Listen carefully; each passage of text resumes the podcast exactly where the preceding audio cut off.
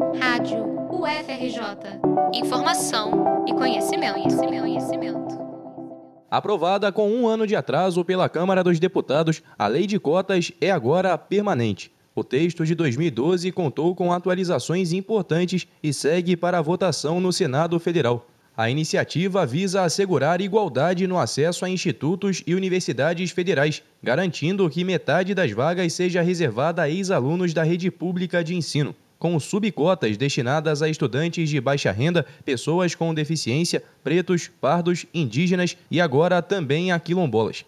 A lei de cotas completa 11 anos no fim de agosto. Denise Góes, superintendente de ações afirmativas da UFRJ, comemora a aprovação e ressalta o próximo desafio: dar condições à permanência dos estudantes cotistas na universidade. É uma política agora que se estende né, e que se torna permanente.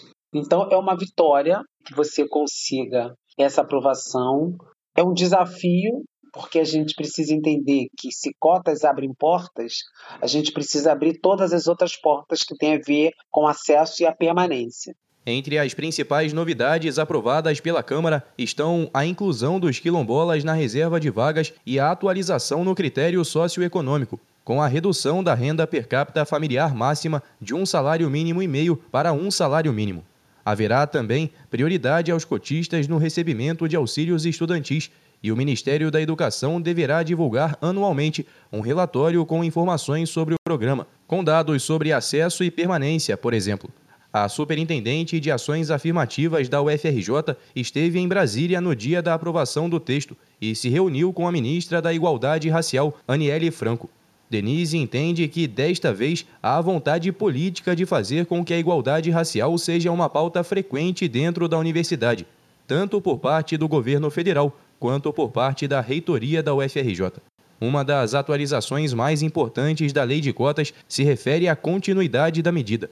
Se antes o texto tratava de uma revisão após 10 anos de sua implementação, agora trata de uma avaliação a cada 10 anos, o que consolida a lei, independentemente de contextos políticos. Ah, se tratando de lei, a segurança é de que a gente não vai estar exposto a nenhuma articulação política que queira derrubar, que queira tirar é, é, essa política do cenário. É preciso que se entenda que os índices de ocupação da população negra é, dentro das universidades era ínfimo. E aí essas cotas se tornando permanentes, nós estamos mais, é, ela não se torna mais um objeto de barganha política, né?